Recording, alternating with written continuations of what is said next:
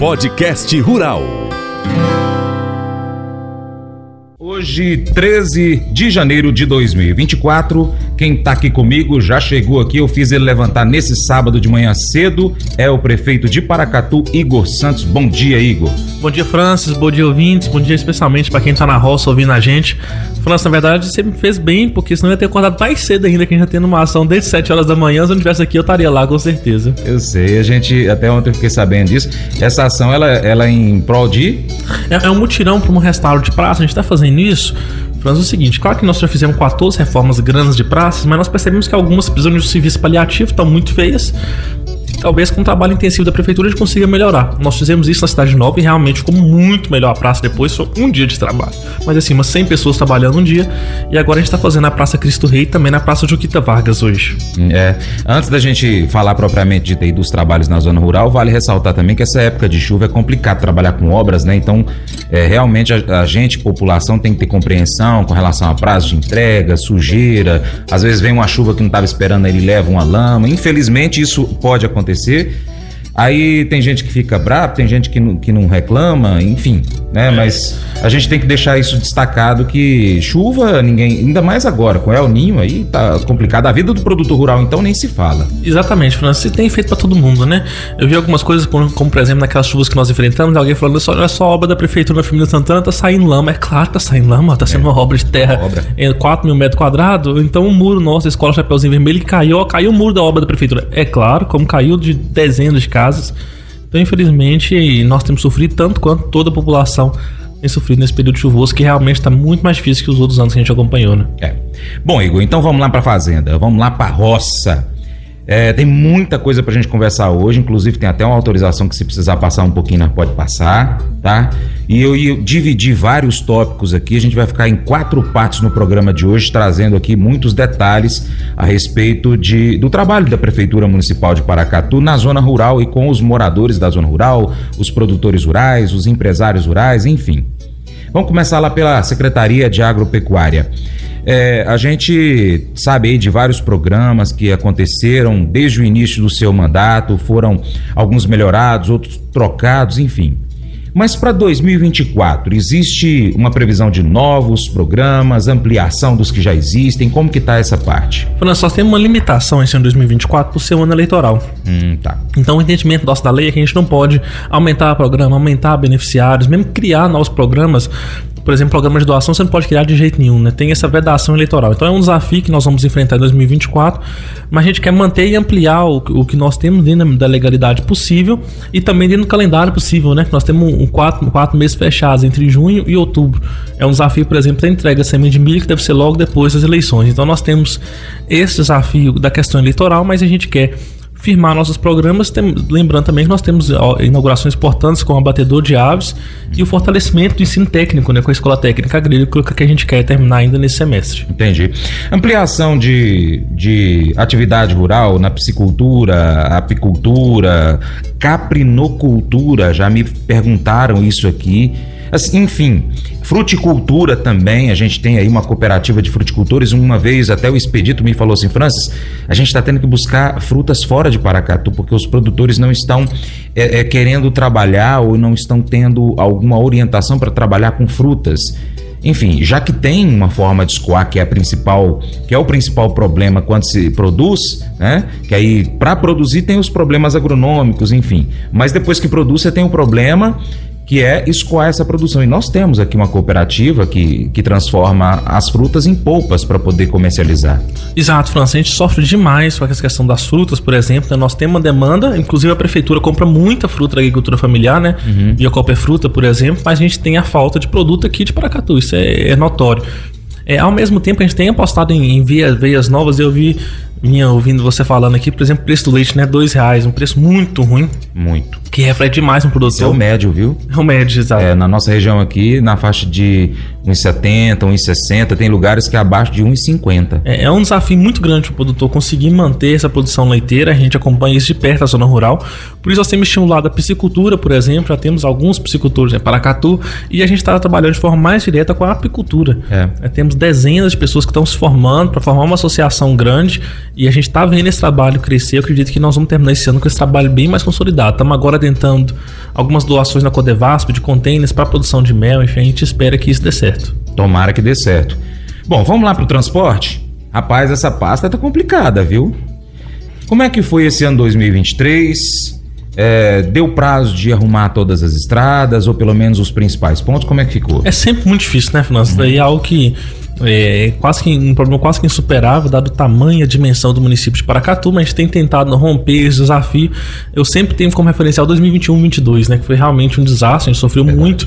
É, perto de 21-22 a gente está bem. Né, perto disso a gente tem conseguido, por exemplo, algo que nós, nós não temos acompanhado de forma corriqueira, são aqueles grandes atolamentos, pontos de fechamento, ou trans, é, estradas em estado de intransitabilidade por alguns dias. Isso não tem acontecido. É, o que tem acontecido muito, por exemplo, é queda de ponte rural, queda de ponte molhada, mas a gente tem trabalhado bastante para que isso seja corrigido o mais rápido possível. E aí, França, eu queria fazer uma exaltação aqui do que aconteceu na questão do nosso transporte escolar. É pela primeira vez na história, nesse ano de 2023, nós não tivemos férias em julho e com isso o calendário escolar foi mais curto. Uhum. começou em fevereiro e terminou em novembro. Isso. Nós não pegamos uma chuva durante o ano letivo. Uma chuva, não teve um dia de chuva forte durante o ano letivo. Isso daí com certeza está tendo impacto nas estradas agora, porque é menos ônibus transitando durante o período de chuva, uhum. ônibus, os ônibus não estão transitando, e também é, não tem ônibus ao lado, que era um problemaço. Sim. Se a gente tivesse, por exemplo, como sempre teve, né, aulas até dia 10, 15 de dezembro, nós tínhamos o risco de ter ônibus atolado e tendo ônibus atolado, nós tínhamos que mobilizar toda a nossa equipe para ir resgatar esses ônibus. Então foi uma mudança que nós fizemos, que eu acredito que deu muito certo, inclusive, assim que eu tiver com o governador Zema, eu vou dar essa sugestão para que talvez ele aplique em todo o estado de Minas Gerais, que tem essa característica Sim. rural, porque é algo que pode ajudar todo o estado. Mas a gente tem trabalhado, tem ampliado investimento, maquinário novo, né? A Aminol, por exemplo, que eu sou presidente hoje, eu estou entregando agora, dia 31, um mandato com 14 maquinários novos. Uhum. Tem uma expectativa de chegar mais uns 12, 13 maquinários agora através de um senador. Então, isso daí fortalece a gente, porque nós temos mais possibilidade de máquina para estar tá trabalhando na zona rural.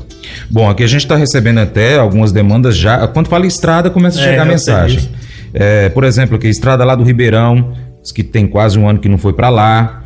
É, cadê? Que chegou pelo zap da Boa também. Estradas do Batalha né, a questão das voltas às aulas, aqui já destacando isso, e também aproveitou falando do material escolar. Daqui a pouco, viu, Beatriz, a gente vai falar sobre a parte também da, da do ensino na zona rural, mas a gente está ainda nesse destaque aqui das estradas.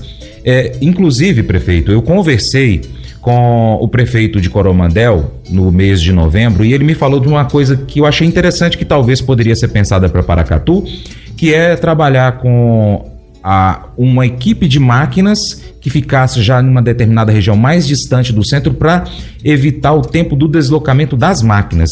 E aí a, a acontecer, acontecia só o deslocamento dos profissionais. E ainda o profissional lá, eu não sei como que é essa questão legal, é claro, mas ele tem aquele prazo que é dentro do, do horário dele de trabalho, mas ele também poderia trabalhar por produtividade. E isso que, que causou? É, uma manutenção mais rigorosa, o, o, o, o, operador da máquina com de olho mais na máquina, e porque se ela quebrar, ele não tem esse adicional de produtividade. Então ele mesmo ajuda a manter a máquina funcionando por mais tempo, porque ele ganha com isso. Talvez é uma coisa para se pensar para Paracatu, algo que funcionou no município, talvez pode uhum. funcionar aqui. Lá é um terço do tamanho. Mas é algo a se pensar, né? França, assim, hoje nós, as máquinas nossas já ficam nas regiões, né? Ah, tá. As máquinas não, não, voltam todo dia, não. A gente vai, deixa na região específica, né? Vai, e é exatamente isso. Os operadores vão e voltam. E como a maioria das máquinas são alugadas, né? É, hum. Questão de manutenção e tudo, o pessoal também ganha produtividade, tem ganha pelo tempo trabalhado da máquina. O grande desafio nosso está na mão de obra. Porque aí a questão trabalhista hoje impede muita gente fazer o que, faz, que era feito no passado, onde, por exemplo, o pessoal acampava uma semana numa região e fazia essa região. Sim. Então isso limita, por exemplo, o tempo do dia, né? Mas nós estamos, vamos tentar trabalhar e agora é com opções novas, né? A gente vai evoluindo, a lei trabalhista também evoluiu com 2017, a gente está tentando achar formas novas de realmente recompensar o pessoal por produtividade, recompensar por trabalho para que dê mais resultado lá na ponta, mas dê mais resultado com o produtor rural. Entendi. O senhor falou da questão das linhas escolares, né, que foi assim algo muito grande porque tanto não teve o, as máquinas, os, os veículos atolados, estudantes ali já é um sacrifício danado ficar dentro do ônibus por várias horas. E o, uma coisa que me chamou a atenção no que você falou, que a, gente, a prefeitura não precisou deslocar uma equipe que estava fazendo uma outra obra para ali desatolar esse ônibus, para depois voltar e dar continuidade naquela obra. Então, a manutenção das estradas pôde seguir mais numa, num ritmo melhor do que se fosse para pausar para esses socorros. Né? Exatamente. E nós vamos ver o resultado a médio prazo, né? De fato, certo. a gente parar de socorrer essas questões urgentes e às vezes ficava um, dois dias e tinha que se parar um serviço, estava fazendo serviço, por exemplo, no Ribeirão, tinha que parar todo mundo e socorrer lá no Santa Bárbara que o pessoal uhum. tinha atolado. Isso era normal. E agora, imagina só, a gente tem 130 linhas de ônibus, né? E agora isso não acontece mais com esse novo calendário escolar que funcionou muito bem, a gente repete em 2024. Manda o seu secretário pra gente aqui nos próximos dias, ainda agora em janeiro, pra gente poder prosear mais.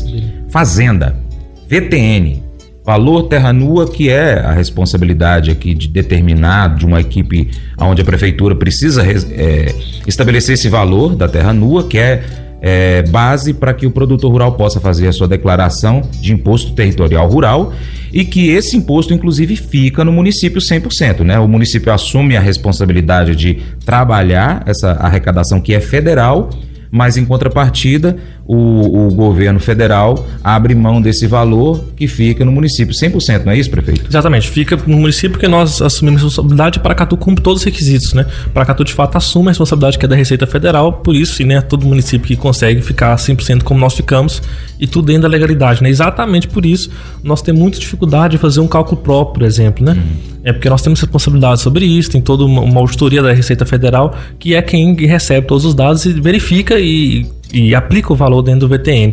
Mas a gente está conversando, por exemplo, a volta da comissão, é algo que a gente tem que discutir. Durante muitos anos houve uma comissão que acompanhava a determinação desse valor, mas está conversando isso também com a nova direção do, dos sindicatos produtores rurais, lá com o Peter, para a gente tentar chegar nesse desenho, mas assim, com a ideia de ser o máximo razoável possível novamente, como foi agora 2023, acredito que não passou reclamação por aqui, é, foi um número muito razoável tentar fazer isso de novo em 2024. Tá. Prefeito, uh, antes da gente chamar o intervalo aqui, eu gostaria de saber como que anda a questão de regularização fundiária e também a questão dos chacreamentos, que também tem muita, muito a ver com relação à habitação, né? É, no caso da regularização fundiária, há algum trabalho do município para ajudar esses produtores rurais a ter o documento da terra? Francis, aí são três pontos. Primeiro, nós estamos fazendo dentro dos assentamentos muitos títulos precários, muitos mesmo, né? Isso tem avançado, tem dado certo, que são CCUs. Inclusive parou agora, um ano parado, começou a parar com as eleições e depois com esse novo governo também a gente não teve avanço, mas nós procuramos o INCRA agora, fomos lá em Belo Horizonte, a coisa tem avançado novamente, a gente espera voltar ainda em 2024, até porque tem uma nova legislação que abrange ainda mais é, abre ainda mais o leque de possibilidades de, de, regularização, então a gente acredita que esses CCUs, esses títulos precários, nós vamos conseguir ampliar. O segundo ponto é de fato a regularização, e aí eu vou citar a regularização dos assentamentos, que é uma grande demanda nossa, talvez seja a primeira a ser atendida na regularização fundiária rural. É, nós estamos já licitando o georreferenciamento. Hum. Não é responsabilidade nossa, é responsabilidade do INCRA, é o INCRA quem devia estar pagando isso, mas nós temos plena consciência que se formos esperar o INCRA vai demorar 5, 10 anos e torcer para dar certo. Uhum. Então o município está licitando, vai ser coisa de um milhão de reais. Nós queremos fazer o georreferenciamento de todos os assentamentos e aí partir para a escrituração. Então é algo pode ser revolucionário mesmo a gente ter regularização desses assentamentos e algo está sendo feito no governo. Terceiro ponto é a questão dos chacreamentos. Nós temos, claro, dificuldades enormes para regularizar. Não tem como a gente regularizar o que, que é ilegal. Né? Se uhum, for ilegal, sim. não tem jeito. É, lote 300 metros, lote 500 metros é uma loucura. Mas, dentro das possibilidades que nós temos, e aí esticando o rol de possibilidades, sabendo que a pessoa que está ali morando não tem culpa nenhuma se o loteador agiu de má fé, não tem luta, é, culpa nenhuma se o chacreador agiu de má fé. Então a gente tem trabalhado, por exemplo, com o ITEB, que é o Instituto Terras Brasil. O município assinou um convênio com esse instituto que tem feito a regularização de diversas áreas. Ontem eu estive na Ponte Queimada, onde está sendo trabalhada essa regularização, possibilitada pelo plano diretor, enfim. Estamos é, também na região do São Marcos, eu tenho certeza que está sendo feito esse trabalho de regularização. É isso que a gente tem que acompanhar bem de perto para que todo mundo tenha acesso à dignidade e possa ter os serviços básicos, como energia, que é fundamental na vida de todo mundo, na zona rural, por muitas vezes você só consegue com a escritura na mão. Mas eu vou dizer uma coisa pra você, viu? É, se quiser colocar propaganda sua aqui nesse programa, ó, eu vou dizer um negócio, você vai ter um resultado bom demais, senhor. É isso mesmo, é facinho, facinho, senhor. Você pode entrar em contato com os meninos ligando o telefone deles, é o 38, é o 991810123, bem fácil. É muito bom porque aí a sua empresa vai sair dentro de um programa que é ligado aí ao homem para mulher do campo. É nós que vai estar tá assistindo e também vai ver sua propaganda. É bom ou não é? Provérbios 14, de 33 a 35, enfatiza a importância da sabedoria e do discernimento. A sabedoria reside na capacidade de compreender, julgar e tomar decisões sábias.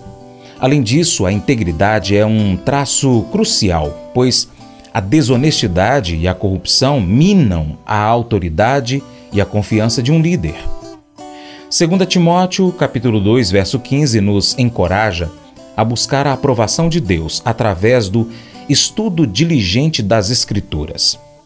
Isso não se aplica apenas a líderes religiosos, mas a todos os que desejam ser líderes íntegros. A compreensão da verdade e da justiça é um alicerce essencial para liderar de maneira sábia e reta. Unindo essas passagens, nós percebemos que a liderança eficaz requer sabedoria, discernimento e integridade.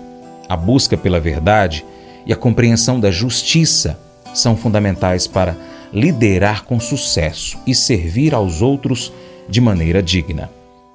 Esse devocional faz parte do plano de estudos Sabedoria em Provérbios 14 do aplicativo bíblia.com. Muito obrigado pela sua atenção, Deus te abençoe e até o próximo encontro. Tchau, tchau.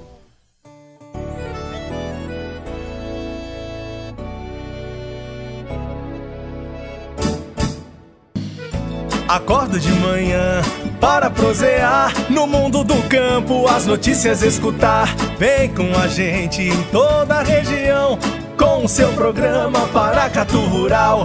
Tem notícias, informação e o mais importante, sua participação. Programa Paracatu Rural. Programa Paracatu Rural.